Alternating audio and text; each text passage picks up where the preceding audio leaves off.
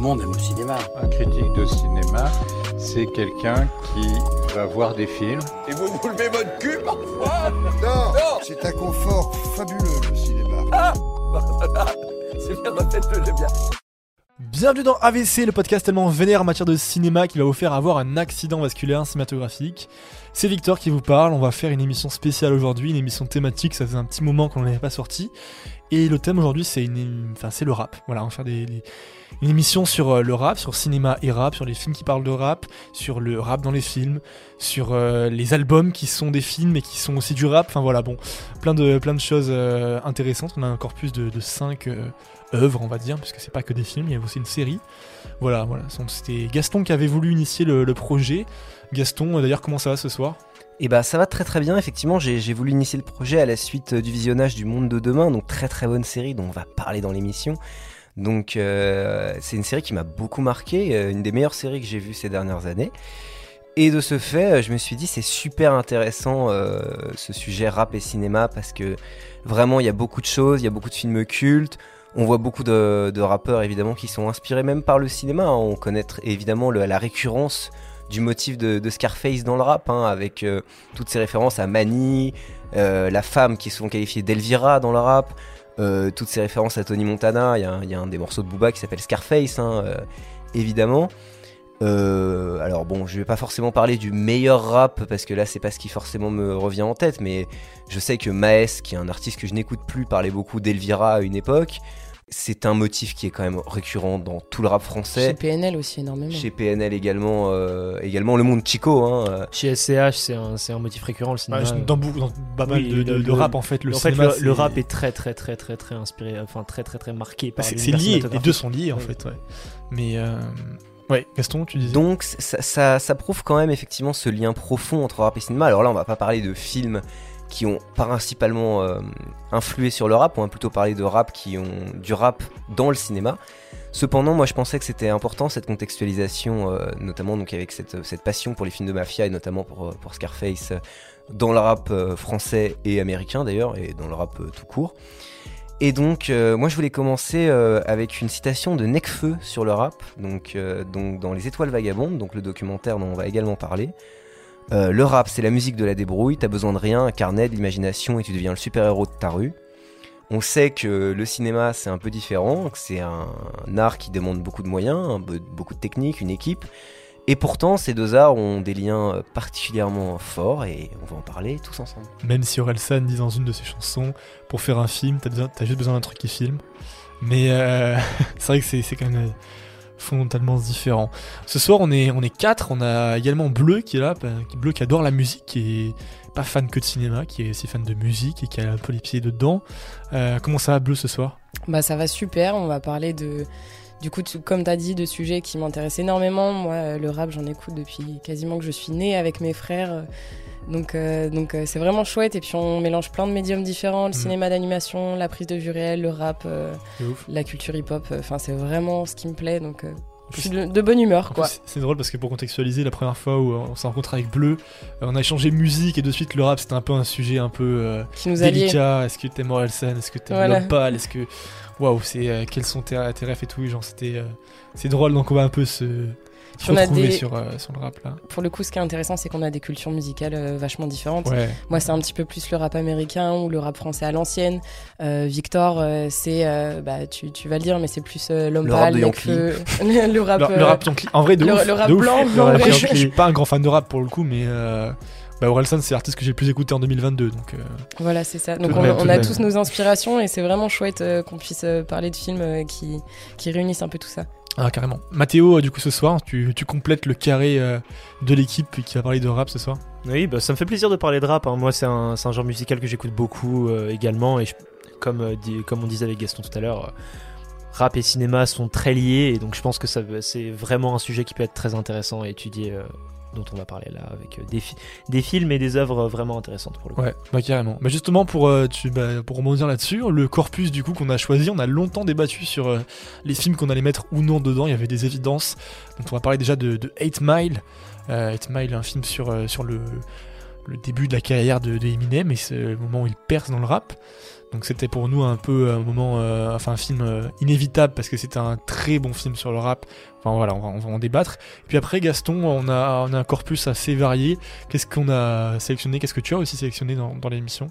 Donc on a beaucoup hésité sur les films euh, à intégrer au corpus. On a notamment hésité sur euh, Ma cité va craquer pour le rap français, qui dont la bande originale est connue pour euh, rassembler un nombre assez incroyable de classiques euh, de cette euh, de ce premier âge d'or du rap français. On a également hésité à intégrer euh, Boys in the Hood, où le, rap US a une place très importante, donc film de John Singleton euh, du début des années 90.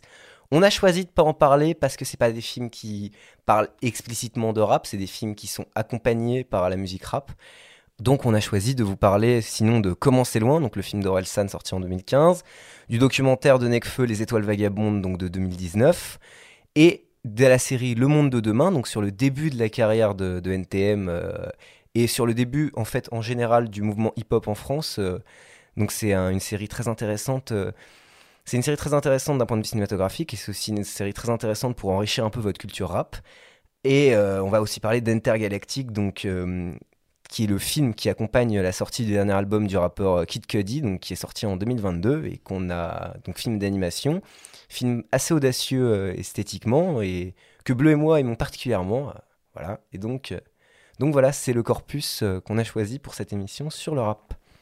Voilà. Alors euh, comment est-ce que qui, comment euh, voulez-vous commencer sur l'émission? Peut-être bleu. Est-ce que tu as quelque chose. Est-ce que tu as un angle précis d'attaque Alors voilà, on a, parlé du coup, Gaston a, brièvement expliqué le corpus. Du coup, on a des films documentaires, on a des films donc, qui sont des, accompagnements à des albums ou des films qui sont pensés pour un album. C'est le cas de d'Intergalactique. On a des films du coup bah, qui sont également, euh, bah, comme le documentaire de, de Nekfeu en l'occurrence, c'est sur la conception d'un album. On aurait pu parler également de la série de Ne montre jamais ça à personne, je crois, de Dorelsan. Mhm. Mais voilà, et puis après des fictions hein, également, donc c'est c'est assez euh, différent. Bleu, euh, dis-nous tout. Pour le coup, c'est intéressant ce que tu dis parce que euh, Intergalactic, euh, c'est pas un album visuel ni un film promotionnel. Ça, Kid Cudi a vraiment voulu le mettre en avant. Et je trouve ça assez, euh, assez pertinent et, et pas forcément euh, vu en animation euh, de sortir un album et de sortir un film à côté qui ne l'illustre pas forcément. parce que c'est pas du coup pour le coup un album visuel, mais qui en fait un très bon usage en, en l'utilisant comme, comme BO quoi. Ouais. Et c'est vrai qu'on a tendance aussi à faire la différence entre fiction et euh, documentaire dans ce corpus-là. Par exemple, euh, dans euh, 8 Mile, la vie de Jimmy, elle est vraiment inspirée de celle d'Eminem, mais c'est, c'est, c'est, ça reste de la fiction. C'est, on, on est face à des problématiques expérimentées qui sont les mêmes que celles qu'a pu connaître Eminem, notamment son entrée dans le rap en tant que rappeur blanc Ouais. dans un milieu qui était surtout né dans des communautés afro-américaines. Et puis, comment c'est loin? C'est un petit peu un objet hybride euh, parce que c'est un film qui est totalement fictif, mais qui sert à leur album, euh, qui l'illustre et qui euh, compte un petit peu ce syndrome de la page blanche et de comment on écrit un son, tout en donnant euh, des portraits totalement fictionnels et inventés de, de personnages, notamment Scred et Ablai, qui n'ont absolument pas ce rôle-là dans la vie, et ce qu'on peut Ouais. voir dans Montre jamais ça à personne. Enfin, c'est des, des, des personnages justement qui sont un petit peu drôles quand on connaît l'envers Ouais. du décor et le fait que Scred ce soit quelqu'un de très calme, très déterminé. Et puis euh, Corelsa n'a jamais été un flemmard comme il est montré euh, dans, dans Comment Ouais. c'est loin. C'est justement lui qui a toujours euh, engrainé Gringe à, à faire de la musique et c'est quelqu'un qui a énormément travaillé dans sa vie. Et puis le dernier, donc Le Monde de demain, cette série, c'est plutôt une, une reconstitution documentaire, je dirais. Euh, je sais pas si vous êtes vraiment d'accord avec ça, mais c'est une, fiction qui est euh, basée sur des faits réels, des faits historiques, et qui, pour le coup, euh, s'impose comme étant une, une référence documentaire euh, super importante quoi, de l'époque. Ouais, justement, je pense que ce serait cool qu'on commence euh, par ça, par le fait que tous ces films en fait parlent vraiment de la culture hip-hop et puis de, de personnes qui aspirent à faire du rap, à part bah, le Intergalactique notamment et, et, et bon le film de Nekfeu, mais même, même le film de Nekfeu c'est quand même un film qui, qui est sur la recherche, la, la réflexion de la construction d'un album de rap. Oui, mais c'est aussi sur une, euh, une idéologie très particulière euh, qui est celle de Necfeu. Pour le coup, ah bah, euh, bien sûr. pour le bien coup, c'est là là-dessus on peut le détacher un peu du, du côté documentaire. C'est un documentaire pas sur le rap, mais sur le rap de Necfeu. Bien sûr. Donc je bien pense sûr. que là, c'est une grosse différence qu'on peut mettre. Ah ouais, avec, bien euh, sûr, bien les sûr, mais sur, euh, sur l'élaboration et la, la recherche aussi de, de création et, et d'une patte perso euh, dans le rap et tout, c'est important parce que, alors voilà, c'est l'œuvre la plus récente, mais la série et le monde de demain, je pense que c'est une bonne euh, porte d'entrée sur la question du rap parce que, comme vous l'avez dit, ça ça me pose les bases de ce qu'a été la culture hip-hop en parlant des, des graffitis, donc des graphes, euh, de la danse, du rap du coup, euh, mais voilà, de, de plein d'autres choses et de, de dépeindre cette, et cette de jeunesse. où est né le rap euh, Et est parce que c'est rap, c'est ça qui est très intéressant je trouve dans, Enfin, cette- le rap dans français, cette série le de- rap du français. rap français oui, oui mais en termes de euh, en termes de sociologie où est-ce que c'est apparu Ouais. qui ont été les acteurs et euh, que c'est apparu avec de la débrouille enfin Mmh, mmh, et là pour le coup on le voit vraiment. Euh, dans euh, dans ces dans ce film là on voit dans cette série on voit que la création du rap elle s'est fait dans un contexte très particulier qui sont du coup les années fin des années 80 euh, et je trouve que c'est ça c'est un point qui est intéressant dans la série. Et puis, et puis euh, aussi dans la série, moi, ce qui m'a plu énormément, c'est que hum, quand on parle de rap, on a tendance à beaucoup mettre de côté les producteurs de musique. Et là, Dynasty est vraiment mis euh, en valeur. Euh, le métier DJ est Ouais. vraiment mis en valeur.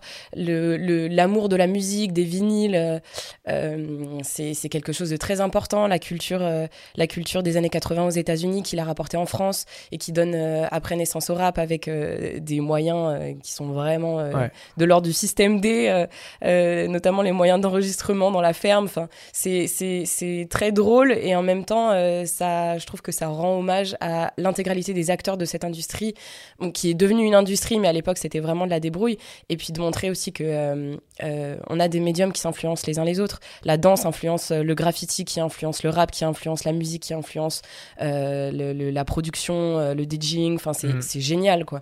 Ah bah, ça, ouais. ça, ça fait vraiment un compte rendu de, de la culture hip-hop des années 80 plus que du rap en soi.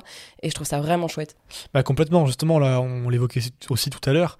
C'est vrai qu'on va parler euh, notamment du rap à travers des films de, de- de cinéma et des séries, mais, euh, mais c'est vrai qu'on va par- parler un peu moins de l'aspect cinématographique de ce qu'on va évoquer, parce que c'est la question aussi de, de cette espèce de- d'intermédialité, cette espèce de, communication, de, de proximité entre les arts.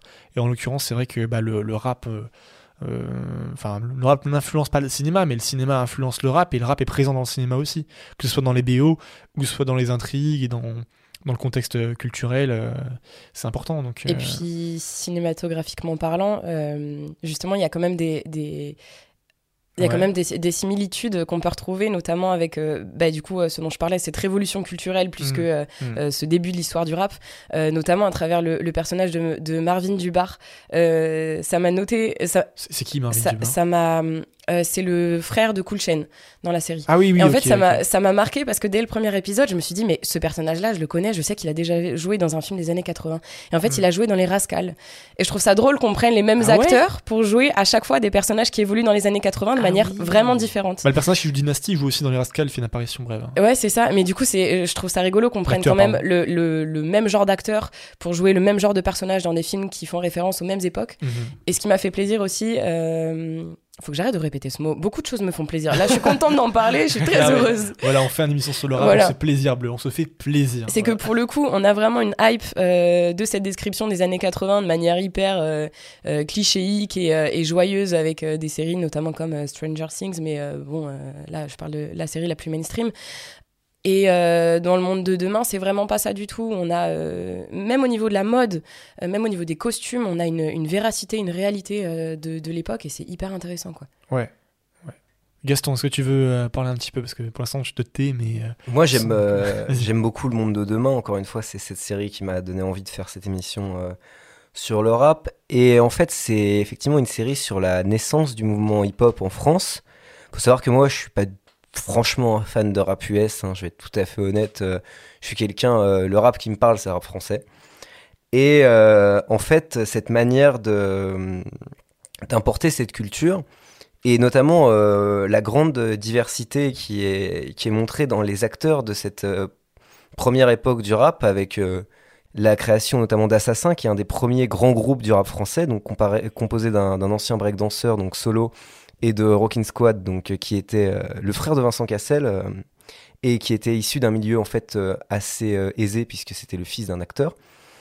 Et on nous montre que c'est des gens qui commencent par le breakdance, qui enchaînent sur le graphe en taguant notamment NTM dans le métro parisien. Un peu, un peu par hasard, en final. hein. On le voit que c'est. Un peu par hasard, oui. C'est des coïncidences qui font que dans ce milieu-là, c'est. euh, Ouais, c'est c'est- c'est la rue un peu qui, qui dirige le truc, quoi. C'est le mouvement un peu. euh, Et encore pas forcément. Ouais. C'est encore des, c'est encore des innovateurs euh, au, début, au début. euh, tout le monde se fout de la gueule de Cool Chain quand euh, il veut pas, euh, il veut pas signer au RC Lens, il veut pas être euh, footballeur et qui se décide de se lancer euh, dans la danse. euh.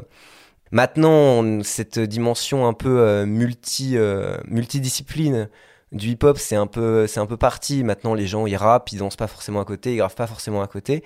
Notamment depuis le fait depuis le, moment où cette culture a été entre guillemets récupérée par des gens qui n'étaient pas forcément nés dedans. Et pourtant euh, moi je trouve que c'est très important de, montrer euh, cette naissance euh, du rap par par cette par cette multidisciplinarité. Suprême NTM assassin. Ok ok, violent par mon phrasé Violent par mon phrasé insolent par ma prétention Ce soir, le contexte est absolu donc mes mots vont être crus. Et c'est c'est intéressant parce qu'à un moment, la série le dit, euh, le dit euh, cette prédominance du rap à l'intérieur de la culture hip-hop à travers le personnage du rappeur que, euh, que Joe Star et euh, Cool Chain croisent dans le métro Mm. et qui leur dit euh, le, le, la- le, le plus grand art du hip-hop c'est le rap et c'est un peu le côté prophétique de ce qui va se passer après de euh, le rap qui prend le pas sur tout le reste de la culture hip-hop mais euh, c'est vrai qu'aujourd'hui, le, le graphe est mis de côté. euh, c'est pas forcément que euh, il a été mis de côté, c'est enfin si, il a été mis de côté mais c'est devenu des cultures et des styles Ouais, artistiques ouais. vraiment détachés les uns des autres. C'est-à-dire Mm. qu'aujourd'hui, tu as, encore des graphes, le street art est devenu très important. Ouais, mais Euh, du coup, tu vois, ça a évolué un peu. oui, c'est- mais c'est indépendamment. devenu même rémunéré en fait. Les gens sont payés pour faire du street art. Oui, mais comme, comme le rap, mais ça a été, ça a été, euh, Mm. c'est c'est des disciplines qui se sont indépendantes, qui s- sont devenues indépendantes, ind- Ah ouais. indépendantes. Un- un- indépendantisé. ouais. La création d'une industrie aussi. Oui, bah ça, mais c'est, c'est, ça, ça vient avec. Euh, On voit justement avec le, le- le personnage du disquaire et toutes ces scènes-là qu'il y, a un- il y a une vraie méfiance à l'égard de cette nouvelle culture. Et comme à chaque fois en fait qu'un nouveau mouvement apparaît, on est toujours méfiant économiquement de se dire est-ce que je prends le risque, est-ce que je, je vais tenter l'expérience ou pas? C'est c'est intéressant. Mais, Mais ce, qui est, ce qui est intéressant même à travers le rap, et qui c'est l'arrivée d'une culture vraiment populaire, Hmm. euh, des banlieues, qui vient, euh, qui vient apporter quelque chose de nouveau, Hmm. qui devient très rapidement populaire dès qu'il est, euh, dès qu'il est un peu connu.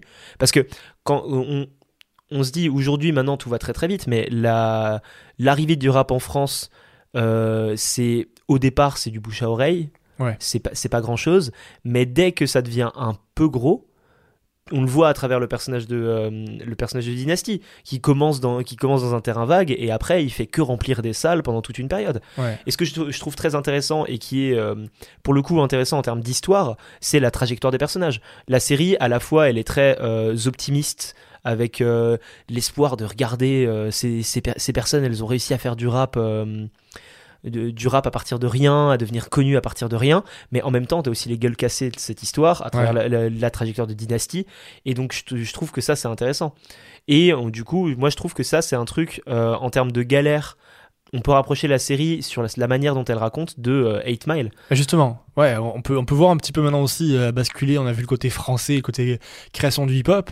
Bah, aux États-Unis, il y, a- il y a aussi ça, mais c'est pas la même chose qui est montré dans 8 Mile parce qu'on montre pas la création du hip-hop, on montre plutôt la la- l'appropriation, en tout cas le début du, du rap blanc en fait aux États-Unis, à l'époque où c'est vraiment une culture euh, très, euh, pour le coup très- très- ouais, je, je veux pas t'interrompre je, je suis désolé mais plusieurs fois il y a une référence explicite au premier rappeur blanc américain c'est Vanilla Ice Oui. Et Vanilla Ice, euh, c'est complètement en fait une récupération commerciale du rap. C'est-à-dire que Vanilla Ice, euh, c'est une blague dans le milieu du rap US. C'est-à-dire que c'est un mec qui a fait un succès, euh, qui a fait un succès en faisant du rap pour gamins ou pour pour ados, qui a complètement. Alors, moi, je, fais mienne la, phrase d'Akhenaton qui disait euh, En France, on a un malentendu, euh, on a l'impression que le rap euh, est forcément conscient, alors que c'est à l'origine une musique de club. Et ça, c'est très très vrai. En France, on a cette espèce de, on a eu longtemps eu ce fétichisme du rap conscient, à se dire oh là c'est ça le rap. vous vous rendez compte ceux qui font du gangsta rap, qui ont perdu le message, c'est des gens qui se trompent. Non, c'est faux. Le rap n'est pas forcément une musique consciente. Euh, ça c'est un malentendu français parce que les premiers groupes qui ont marché étaient des groupes de rap conscient. C'est ce qui est d'ailleurs montré dans, euh, dans le monde de demain. hein. Les premiers gros groupes français, on n'en parle pas dans le monde de demain, mais c'est IAM et NTM. NTM dont on parle dans le monde de demain. Et c'est deux groupes qui sont extrêmement engagés socialement. Pour des raisons, euh, pour des raisons évidentes. Par contre, c'est une musique de club euh, à l'origine. Mais en tout cas, Vanilla Ice, pour des raisons effectivement de, de qualité musicale, de manque de d'attachement à cette culture, euh, manque profond d'attachement peut-être. Et c'est que quelqu'un qui a été extrêmement, euh, effectivement, euh, considéré. co- Enfin, c'est la récupération du rap. Par exemple, pareil, Eminem et ses amis, ils évoquent les Beastie Boys. Et ses amis disent c'est plus facile de percer quand on est blanc. C'est des groupes qui ont marqué le rap américain, mais qui n'ont jamais été complètement acceptés. Et Eminem, ça va être le premier. Et d'ailleurs, tout le film est là-dessus. Ça va être le premier à. Il est signé par un producteur noir. D'ailleurs, ça, c'est pas montré dans le film, mais c'est Dr. Dre qui le signe. Et donc, en fait, Eminem, c'est un rappeur blanc qui, au départ, est rejeté du fait, effectivement, que ce n'est pas. On considère que c'est pas sa culture originellement. Et qui va finir par montrer qu'en fait, il est tout aussi légitime à rapper que les autres. Mais pour revenir sur euh, un côté plus cinématographique pour intégrer le, rap, il y a ce que je trouve intéressant dans 8 Mile, c'est que au-delà de parler, oui, c'est inspiré de l'histoire d'Eminem, euh, la vraie, ça, ça, son vécu en, tant- que rappeur, on raconte aussi une histoire en particulier euh, à travers l'évolution d'un personnage qui va, à travers le rap, euh, s'accepter lui-même. C'est ce que je trouve intéressant dans 8 Mile, c'est que au-delà de parler de rap, il parle de, la trajectoire d'un personnage et de son rapport au rap et euh, plus globalement. Et euh, je le trouve très bien ficelé là-dessus parce que euh, un personnage qui au départ est pas très est pas très confiant et n'ose pas aller en battle, il va finir par gagner sans spoiler vraiment parce que c'est pas vraiment un spoil, on le sait dès le début qu'il est qu'il est excellent. Mais l'évolution des personnages est vraiment bien retranscrit et c'est justement la force que je trouve dans 8 Mile par rapport à d'autres films. euh, il intègre le rap en termes de d'un élément narratif intéressant dans, Hmm. dans le film. Hmm, bien sûr. Beaucoup parlent de, de Rocky du rap et c'est intéressant parce que quand on voit le, le premier Rocky justement de, de 76, les gens ont cette image de film de boxe euh, parce qu'ils ont fait l'image des suites. hein, pour le coup, ils ont l'image de Rocky 2, Rocky 3, Rocky 4. Je vais pas rester m'étendre longtemps sur Rocky, ne vous inquiétez pas. Mais euh, le premier Rocky a eu les- l'Oscar du meilleur film et les gens se disent mais pourquoi ce truc a eu l'Oscar du meilleur film, machin et tout? En fait, c'est parce que c'est un film social. Le premier Rocky, c'est un, c'est un boxeur euh, entre guillemets raté qui bosse dans une usine de viande, qui est issu d'un milieu très très populaire euh, à Philadelphie, et qui va finir par se transcender pour affronter le, le champion du monde parce qu'on lui a offert une, une chance de le défier. C'est le, le one shot. Eminem, c'est un peu pareil, c'est le Rocky du rap. 8 Mile, 8 Mile. 8 Mile, oui. Bah oui, mais Eminem, euh, Eminem aussi, hein, quelque part. Eight oui, Eminem, c'est le Rocky du rap, et 8 Mile, c'est le Rocky du rap également. En fait, on voit ce personnage à qui euh, on, offre, euh, on offre une chance, qui ne la saisit pas au début, même s'il a, il a le talent, il n'a pas la confiance. Et en fait, tout au long du film, il va, euh, en étant confronté à sa réalité, en étant confronté à, la dureté du monde, euh, notamment les scènes à l'usine qui sont très intéressantes parce qu'elles sont extrêmement naturalistes, qui est assez rare au cinéma américain. Dans le cinéma américain, avec euh, cette espèce de, compression du métal là où Eminem est ouvrier, on nous montre vraiment ça pour nous montrer vraiment la, difficulté de sa vie. Il habite effectivement dans une roulotte, c'est vraiment pour le coup, c'est sans, sans évidemment euh, faire de la sociologie à deux francs, c'est évidemment euh, ce portrait du white trash euh, à l'américaine. Et ce qui est très intéressant, c'est qu'au final, il a son combat final, il a le, le moment où il prouve sa valeur, un peu comme Rocky quand il tient la distance contre le champion du monde. Voilà. Et donc, c'est un film, euh, fait, c'est quasiment un film d'apprentissage. hein. Je, je pourrais euh, paraphraser et faire un peu mon littéraire en parlant de Bildungsfilm. euh, c'est c'est vraiment un, un- un film d'apprentissage où le personnage euh, va s'affirmer et, et va saisir sa chance. This guy ain't no motherfucking MC. I know everything he's about to say against me. I am white. I am a fucking punk. Do live in a trailer with my mom. My boy Future is an Uncle Tom. I do got a dumb friend named Cheddar Bob who shoots himself in his leg with his own gun. I did get jumped, but all six of you jumped. Pour revenir euh, sur l'aspect musical et puis euh, aussi sur les, les artistes dont on parle euh, chaque, euh, chaque film ou série euh, du corpus qu'on a choisi, ce qui est assez intéressant, c'est qu'on les, on replace chaque artiste et chaque carrière dans un contexte particulier en prenant en compte les autres artistes de l'époque, les influences qu'ils ont pu avoir, etc. On a du coup, dans, dans Comment c'est loin, on a... notamment son Akhenaton au départ, euh, qu'on retrouve aussi à la fin, je crois. Dans Intergalactic, euh, on parle de plein d'artistes. Et puis, euh, c'est un film qui a été euh, dédié à Virgil Abloh, qui était mort, je crois, dans la même période où est sorti le film. Virgil Abloh, qui a été certes un créateur très important. Il est le fondateur de Off-White, pour ceux qui voient pas trop qui c'est. Mais c'est aussi un ouais. DJ très important. Il a une grosse place dans, dans la musique et dans cette industrie. Dans le monde de demain, je vais pas citer toutes les références musicales autres que NTM. Euh, Même si Solar, ils en parlent Voilà. à un moment. euh. Même si Exactement. Et dans, et dans 8 Mile, surtout, c'est ça qui m'a vachement plu. C'est que, certes, c'est un film qui peut être attribué à Eminem, alors que c'est pas franchement sa vie. euh, Il le dit à plusieurs reprises, Oui. c'est de la fiction. Sauf que on a des sons de, on a des sons dedans d'Eminem, mais on retrouve aussi The, Not- The Notorious Big, 50 Cent, Tupac, Jay-Z. Et puis surtout, il y, a, y, a, y a deux sons, notamment euh, euh, un qui clôture, enfin qui commence et clôture le film. Il y a deux sons qui font pour moi partie euh, de- de- du panthéon des sons du rap américain Ouais. qui, qui sont pour moi exceptionnels et qui font partie de mes musiques préférées. C'est Shook Ones de Mob Deep et puis Running de The Far Side qui sont pour moi euh, des chefs-d'œuvre absolus et, euh, et qui sont justement euh, des chansons de rap hip-hop qui sont apparues dans les années 95, donc à l'époque euh, à l'époque où, où se déroule l'histoire du film. Mhm. Et donc on a on a comme ça euh, des contextes euh, super précis avec des références euh, multiculturelles dans chaque œuvre. On pourrait me dire aussi que dans les Étoiles vagabondes on parle que des sons de Necfeu parce que c'est vrai que c'est surtout l'illustration des sons de de, de Necfeu pour son album. En fait, dans son entourage et euh, dans ses collaborations, on voit aussi, euh, on voit aussi, voilà, le travail de de, de Dooms, euh, d'Alpha que j'adore, de Damso que j'adore aussi. On a, on- en fait, on Gaston a adore. de son producteur aussi, euh, Diaby. euh, exactement. Et effectivement, euh, quand, euh, quand on voit sa collaboration avec, euh, avec Damso, alors, immense fan de Damso ici, hein, euh, voilà. Ouais, partager toute Ouais, une partie de partager la table. Euh, D'ailleurs, euh, bon, pour être tout à fait honnête, j'aime pas trop les étoiles vagabondes. Les deux sons que j'écoutais, c'était deux feats euh, de base avant de regarder le film. hein. C'est Tricher avec Damso et. euh, euh, comment ça s'appelle? Dans l'univers avec, euh, avec Vanessa Paradis. Mais bref, c'est pas le sujet. Par contre, ce qu'on voit vraiment dans le film, c'est l'amour de Nekfeu pour les musiques périphériques au rap. hein. Par exemple, tout ce, ce jazz euh, de la, de Il la montre à- Nouvelle-Orléans. il montre à quel point le rap s'inspire et, à quel point le, le rap est un genre vraiment très musical en termes d'inspiration. Très de- mixte. Il parle du sample hein, au moment. Oui, il parle Ouais, du sample. oui. Parce que voilà, on a parlé Le de classique, le jazz, euh, voilà, et Ouais. on voit vraiment la culture, la musique traditionnelle grecque, la, la culture de Nekfeu est très très présente. Ouais, Euh, là- justement, en parlant du sample, euh, Nekfeu dit quelque chose que je trouve très intéressant et qu'on retrouve pas trop euh, euh, dans les autres œuvres. C'est euh, du coup de la théorie musicale euh, pure et dure. C'est, il dit, le sample, c'est l'art du détournement. Certains prennent ça pour du pillage, mais c'est de la création pure. Un monstre de Frankenstein composé d'un patchwork de sons découpés. Mais quand tu deviens connu, les histoires de droits d'auteur liées au sample, ça complique tout.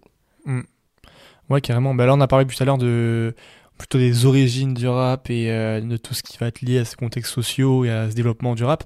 Mais en soi, les... là, si on se penche davantage sur les étoiles vagabondes ou sur Intergalactique, c'est intéressant parce que c'est des films qui, à la fois, alors pour euh, les étoiles vagabondes, montrent le process de création. Tu parles des samples, tu parles plein de choses, les inspirations musicales. À la fois, également, bah, Inter- Intergalactique, on va voir euh, un album qui va être euh, illustré par un film, ou plutôt un film qui va illustrer un album. Je sais pas comment est-ce qu'on peut le voir dans les deux sens. C'est pas vraiment l'illustration. Bah, c'est deux œuvres qui fonctionnent ensemble, Ouais, mais qui sont ouais, ouais, aussi indépendantes. Elles sont très indépendantes, ouais. Parce que pour tout avouer, moi, je- j'écoutais très peu de Kid Cudi. Ouais. Et j'ai bien aimé le film, sans euh, vraiment. euh, Aimer la BO euh, si, si, j'aime bien, j'aime bien la BO, mais en fait, le truc, c'est que je n'ai jamais vraiment écouté indépendamment l'album D'accord. Hmm. euh, par, rapport à la, par, par rapport au film. C'est marrant parce que Pardon, non, non, je veux juste dire que c'était des films perso, hein, enfin très proches de l'artiste dans le sens où même Ouais. Kid Cudi il prend la voix du personnage principal. Et puis mais- il raconte un petit peu une histoire d'amour qu'il a connue. Après, c'est Ouais, une, c'est ça, c'est une c'est- c'est histoire d'amour tellement classique que euh, tout le monde peut Oui, s'identifier à ça. Mais, le coup, c'est- mais c'est- c'est, c'est- je trouve ça quand même. euh, Moi, je, je déteste les films romantiques. Euh, Sans C'est vrai romantique, que romantiques, à, voilà. à chaque fois tu dis ça, Mais mais, c'est à chaque vrai, fois que tu as chaque dit que tu n'aimais pas, c'était pour, c'était Bon. pour dire que, tu, que celui-là tu l'avais bien aimé. Oui, c'est vrai, peut-être. Mais oui, mais pour le coup, là, c'est, chouette.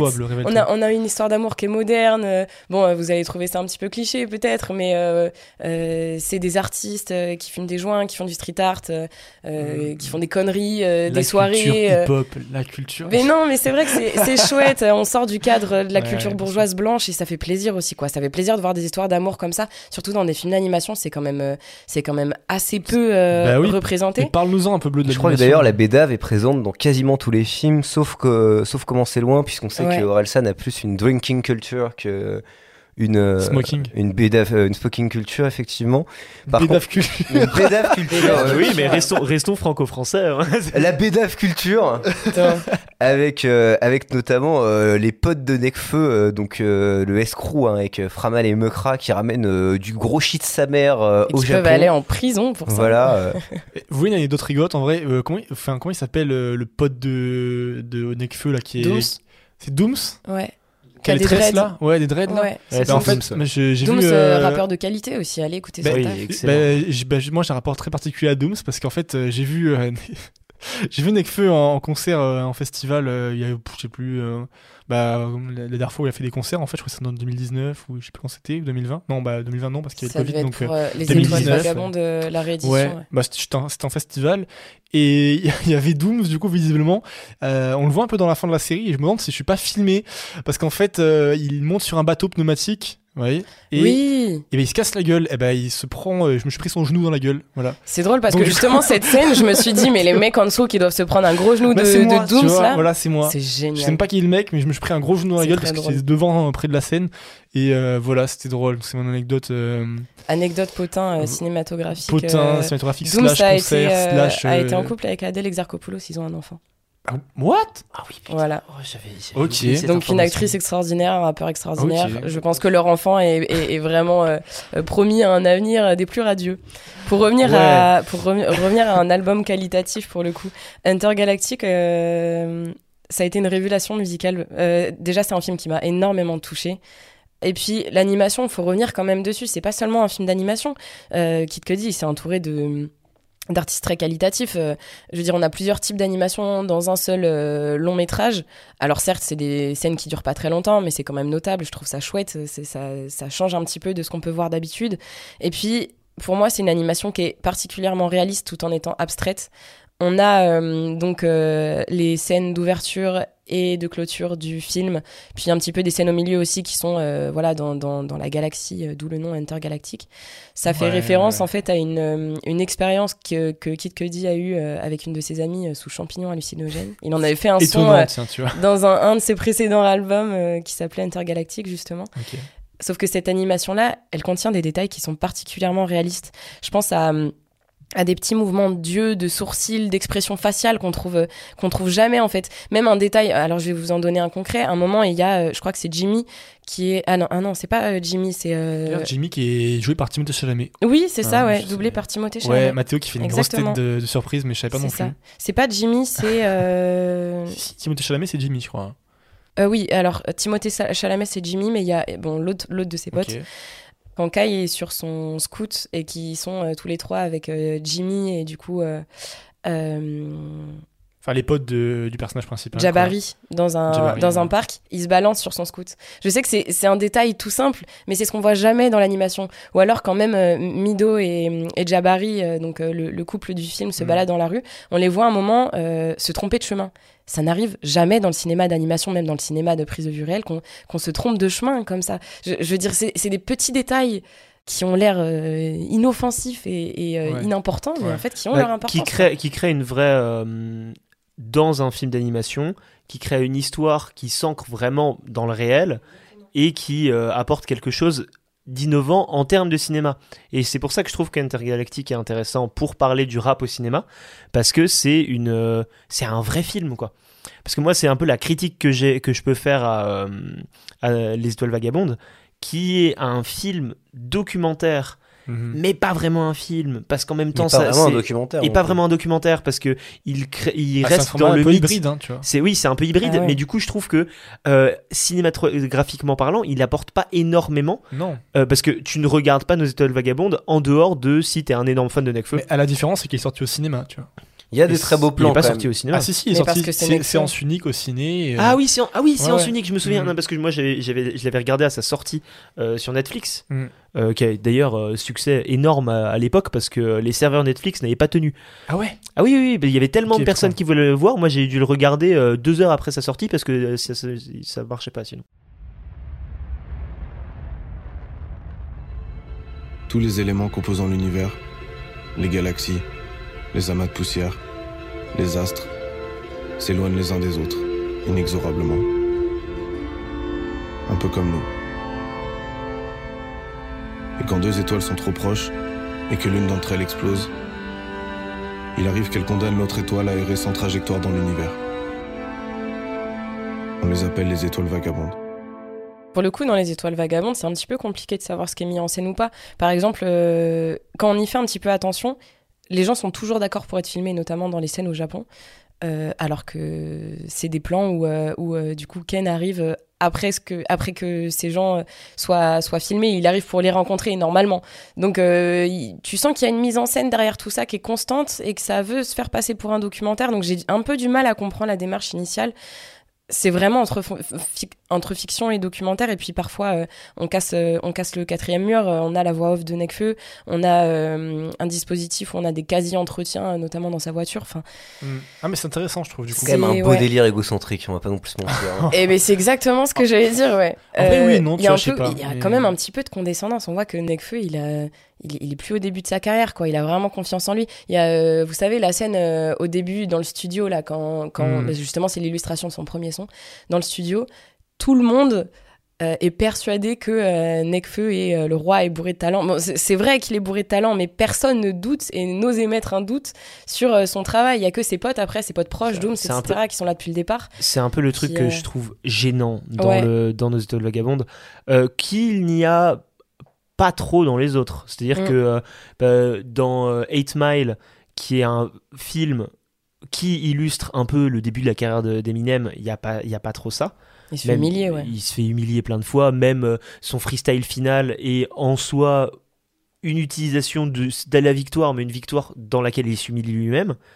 Dans, euh, dans Comment c'est loin, il y a le même. C'est euh, constant. c'est c'est constant, c'est euh, c'est une histoire, ressort comique. mais c'est un ressort comique. Et du coup, je pense que il est- c'est intéressant d'en parler parce que même si moi je trouve que c'est pas un film exceptionnel, euh, sûr. c'est quand, c'est quand même un film intéressant dans son approche qu'il a, euh, qu'il a des personnages, dans son approche qu'il a des, euh, des personnes qui ont fait le film, du coup, Mhm. qui sont Orelsan et Gringe, euh, qui du coup ont leurs personnages qui sont créés pour la scène. Euh, on connaît le personnage du, de Or- Orelsan le branleur, alors qu'il ne l'est pas du tout, euh, Mhm. qu'il utilise à la fois dans, euh, dans ses sons, euh, dans une partie, de grosse partie de ses sons jusqu'à récemment, et dans son image médiatique. Mais Dans sa persona, ouais. Et je, trouve ça je trouve ça intéressant qu'il y ait un vrai, une vraie dichotomie scénarisée là- là-dessus. Comment c'est loin, en plus c'est extrêmement naturaliste, mais comme a toujours été le, le rap d'Orelsan d'ailleurs, c'est pour ça que c'est pour ça que c'est aussi très intéressant. Bien sûr que c'est fictionnel, hein, c'est une fiction, euh, c'est pas eux, mais en même temps, quand euh, et moi il y a un son que j'aime beaucoup d'Orelsan qui est sur euh, La fête est finie, euh, qui est dans Ma vie non traîne, qui est une espèce de, de déclaration d'amour euh, à Caen. Et puis au fait de traîner aussi avec ses potes, euh, une bouteille à la main et Tout à sans fait. savoir quoi faire quoi. Peut- on- Ce dans quoi on peut se retrouver, pas, enfin pas mal de monde peut se retrouver en tout cas. On- On le voit, euh, on le voit acheter sa, sa bouteille euh, de Jäger euh, le matin. C'est pas Bon, trop le cas de ça- Victor, ça, un quand peu même.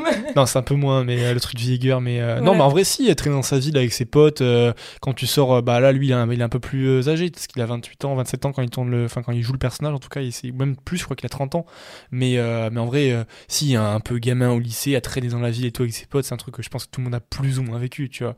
Après, c'est pas le même délire, hein, mais. euh, Après, Ah bon, pour le hein. coup, c'est aussi le propos du film, hein, et c'est aussi Mm. le propos que, euh, que euh, on, on en parlait de cette espèce de construction du personnage euh, d'Orelsan qui a été souvent euh, battu en brèche, où les, où beaucoup de gens qui ont travaillé avec lui ont dit ça a jamais été un branleur et tout ça machin. Mais il y a toujours ce personnage euh, un peu dans Perdu d'avance, euh, qui, de, qui date de Perdu d'avance, hein, cette espèce d'adolescent. En fait, comment c'est loin, c'est un peu une émanation cinématographique du début de la carrière d'Orelsan, en fait. C'est le chant du cygne avant la fête est finie qui représente vraiment une rupture dans sa, dans sa discographie. D'ailleurs, Victor, Victor dit qu'il est, qu'il est fan d'Orelsan, c'est vrai, mais tu m'as toujours dit que tu avais commencé à être fan d'Orelsan avec euh, La fête est finie. Ouais. Alors que moi, je connais beaucoup de gens qui, qui étaient fans d'Orelsan Dès les Les premiers 2009, albums. jusqu'à la bah, fête est finie. ouais. Jusqu'à la fête est finie, de cas, ouais. 2009 à. Il y a des gens qui aiment beaucoup la fête est finie, mais qui se sont arrêtés à ce moment-là. Mhm. Et qui est en fait euh, pour qui les- le, le vrai Orelsan c'est le Orelsan de perdu d'avance et c'est le Orelsan euh, des casseurs flotteurs parce qu'il transmet quelque chose qu'il ne transmettra plus après du tout dans sa carrière Bah moi Ouais. personnellement j'ai un peu j'ai eu un peu ça parce que j'ai j'aime beaucoup Orelsan AVC jusqu'à la podcast, euh, podcast musique hein, là. C'est ça, vraiment. Et, euh, et en fait, je trouve que c'est, ce film, c'est un bon film de transition. Il fait une espèce, il fait une espèce de bilan inachevé hein de son personnage. Quoi? Inachevé. Inachevé, ouais, inachevé. C'est, euh, il fait un bilan de son personnage euh, pour faire une espèce de transition et un bilan du coup qu'il ne fait pas, il fait pas que en musicalement. Et c'est pour ça que je trouve que c'est intéressant d'en parler en tant que film. Parce qu'il il met aussi une espèce de. C'est une transition d'un personnage cinématographique. après je trouve que le film est inachevé justement parce que euh, en fait moi il y a, y a quelque chose j'ai vu commencer loin très tard en fait je l'ai je l'ai vu récemment Euh, mais par contre j'ai beaucoup écouté l'album euh, originel quand j'avais 14-15 ans justement moi c'est j'ai- longtemps dit aux gens que ma porte d'entrée dans le rap ça avait été Damso et Caris c'est faux en fait ma porte d'entrée dans le rap c'était les casseurs flotteurs donc c'est les premiers rappeurs que j'ai vraiment écoutés et euh, ce qui m'a particulièrement marqué c'est que moi j'aime beaucoup le clip d'Inachevé J'aime beaucoup en fait euh, tout ce qui entoure euh, Comment c'est loin, sauf qu'en fait bah, le clip d'Inachevé il est pas dans le film. Euh, le clip d'Inachevé c'est un add-on au film. Ce qui fait qu'en fait bah, le film est effectivement véritablement inachevé. Et moi, et en même temps, c'est ce qui en fait, moi je trouve un film pas forcément satisfaisant, mais en même temps c'est tout le propos. Euh, les clips, c'est le moment justement où, ils sortent de ce, de, ils sont déjà sortis de cette turpitude qui les caractérise. Donc en fait, finalement, un, un clip aussi ambitieux n'aurait pas forcément eu de sens dans ce film-là.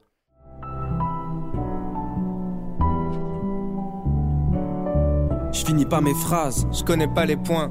Je commence après-demain, je contrôle pas le destin. Rien n'est assez bien, je finis jamais rien. Manquerait la moitié des traits si je devais te faire un dessin. En hommage à toutes les opportunités gâchées, à nos histoires mortes avant d'avoir démarré. Puis on parlait de carrière. euh, euh, là, tu me disais que ça évoquait plus le début de la carrière des casseurs flotteurs. Bon, je les mets ensemble, même si Orelsan et Gringe ont vraiment eu des carrières différentes. Dans, dans, euh, dans Les Étoiles Vagabondes, on sent que c'est surtout le, le climax un petit peu de la carrière de Nekfeu. On voit qu'il est passé d'une culture, euh, d'une culture euh, très, très pauvre, prolétaire, à une culture, je dirais pas bourgeoise. Il a pas changé de culture, mais par contre, ses moyens ont augmenté. Et c'est ce dont on parlait tout, tout à l'heure avec humour en, en évoquant son bilan carbone. Mais je veux dire, il a plus les mêmes moyens aujourd'hui pour créer. Et j'ai l'impression que ce qui fait passer comme message involontairement, c'est aussi que bah, aujourd'hui, la création demande des besoins euh, qui sont plus les mêmes. Bah, et je, que... je suis pas sûr. C'est pour se réinventer peut-être aussi, tu vois. Genre quand Bah, c'est a pour se réinventer, mais, personne n'a les moyens de faire ce que Nekfeu fait. euh, Non, mais personne n'est Nekfeu non plus en termes de, de rap et de, de- de succès qu'il a eu à l'époque, tu vois. Genre deux albums euh, qui ont été des succès énormes. Le mec se réinvente, a du pognon et va au Japon parce qu'il est fan du Japon, tu vois. De la même manière que Orelsan, euh, il a fait son, son truc dans- au Mexique. C'est euh, pas une critique, je dis juste que la- le, son art a évolué, sa, cap- sa, sa capacité créative a évolué. Mm, Euh, même euh, quand, quand tu vois de, les personnes euh, de qui il s'entoure. Et ça, pour le coup, c'est vraiment un gros point positif du film, c'est que c'est une éloge au rap, mais euh, dans enfin, et à l'intégralité des acteurs de l'industrie du rap.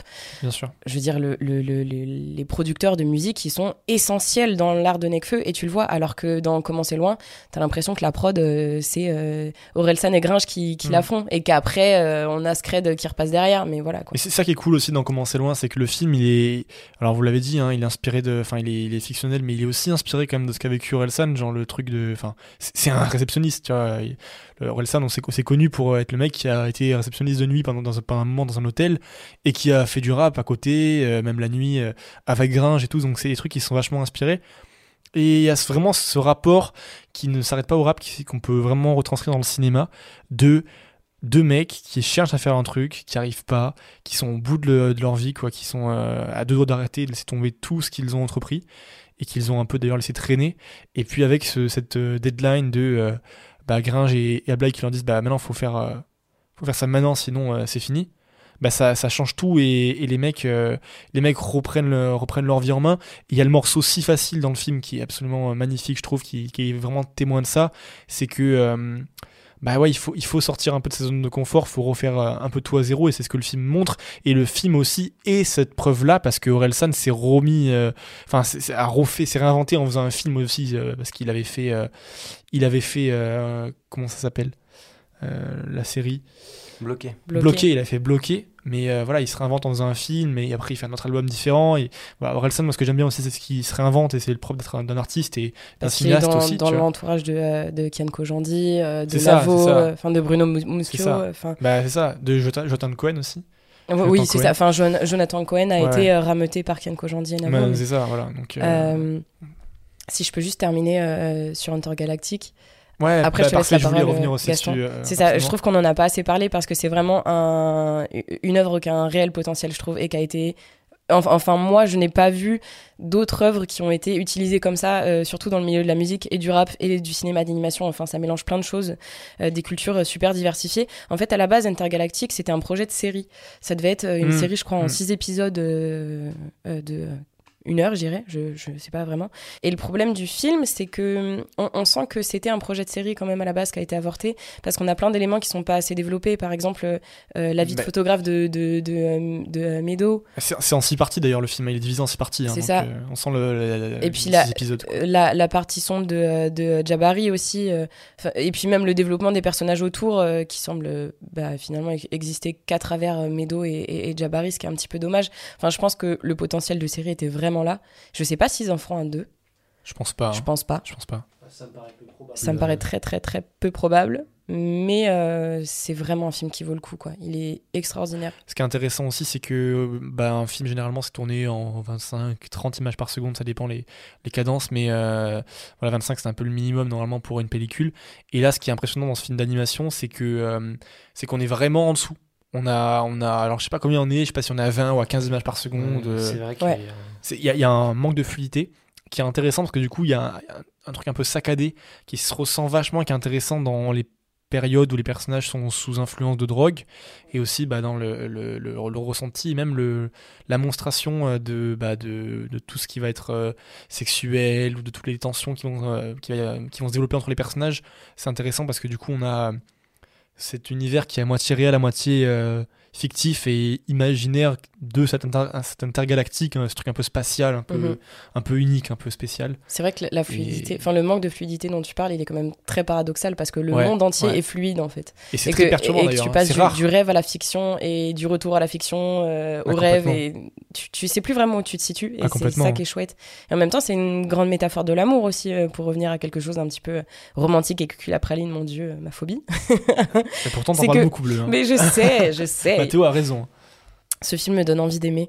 Euh, mais c'est vrai, honnêtement, là c'est sorti tout seul parce qu'il est tard, mais ce, ce film donne vraiment envie d'aimer. C'est un éloge de l'amour et de la musique et, et de, la, de la culture. euh, de la culture un petit peu hip-hop euh, moderne, quoi. De cette espèce d'état euh, transcendantal euh, où tu sais plus vraiment où t'es.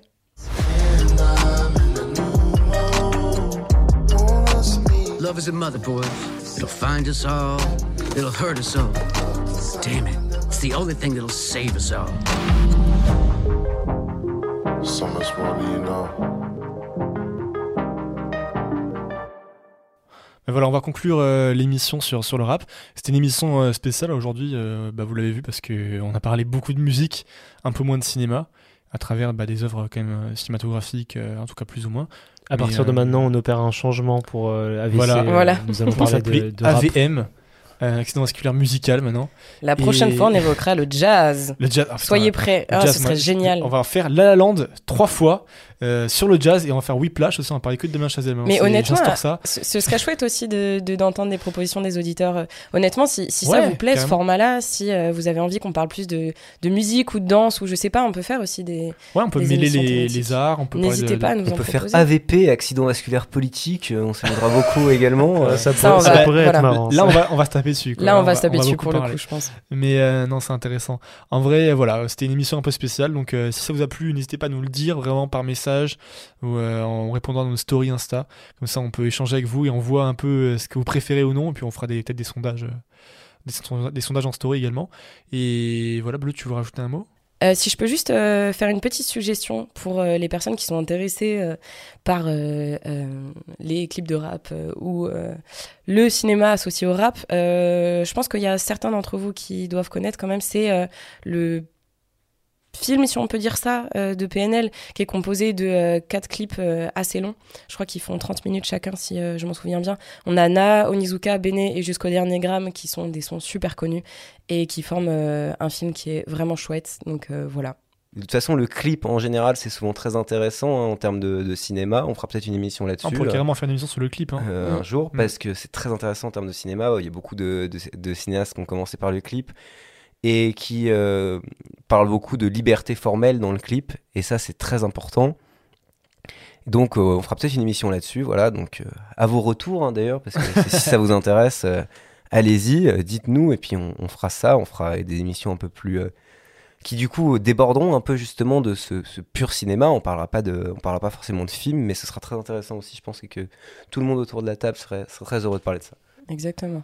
Mais voilà, donc on a, on a un peu euh, dérivé, on est parti sur, euh, sur des recommandations musicales sur la fin, et sur des, recommand- des recommandations de clips également, mais voilà, si on, insiste là-dessus, hein, mais, euh, mais donnez-nous vos retours, parce que comme ça, on, se fait un plaisir d'échanger à chaque fois avec vous, et puis on peut voir ce qui vous fait envie ou non, mais voilà.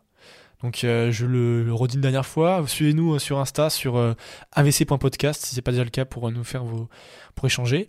Et puis voilà, suivez-nous encore, abonnez-vous sur Apple Podcast, sur Deezer, sur Spotify, enfin sur la plateforme que vous utilisez. Mettez-nous une petite note, ça nous fait toujours plaisir. Je le répète à chaque fois.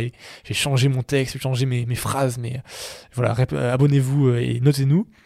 Et puis voilà, surtout, surtout, regardez des films, écoutez de la musique aussi apparemment, mais euh, regardez des films pour ne pas avoir d'accident vasculaire cinématographique.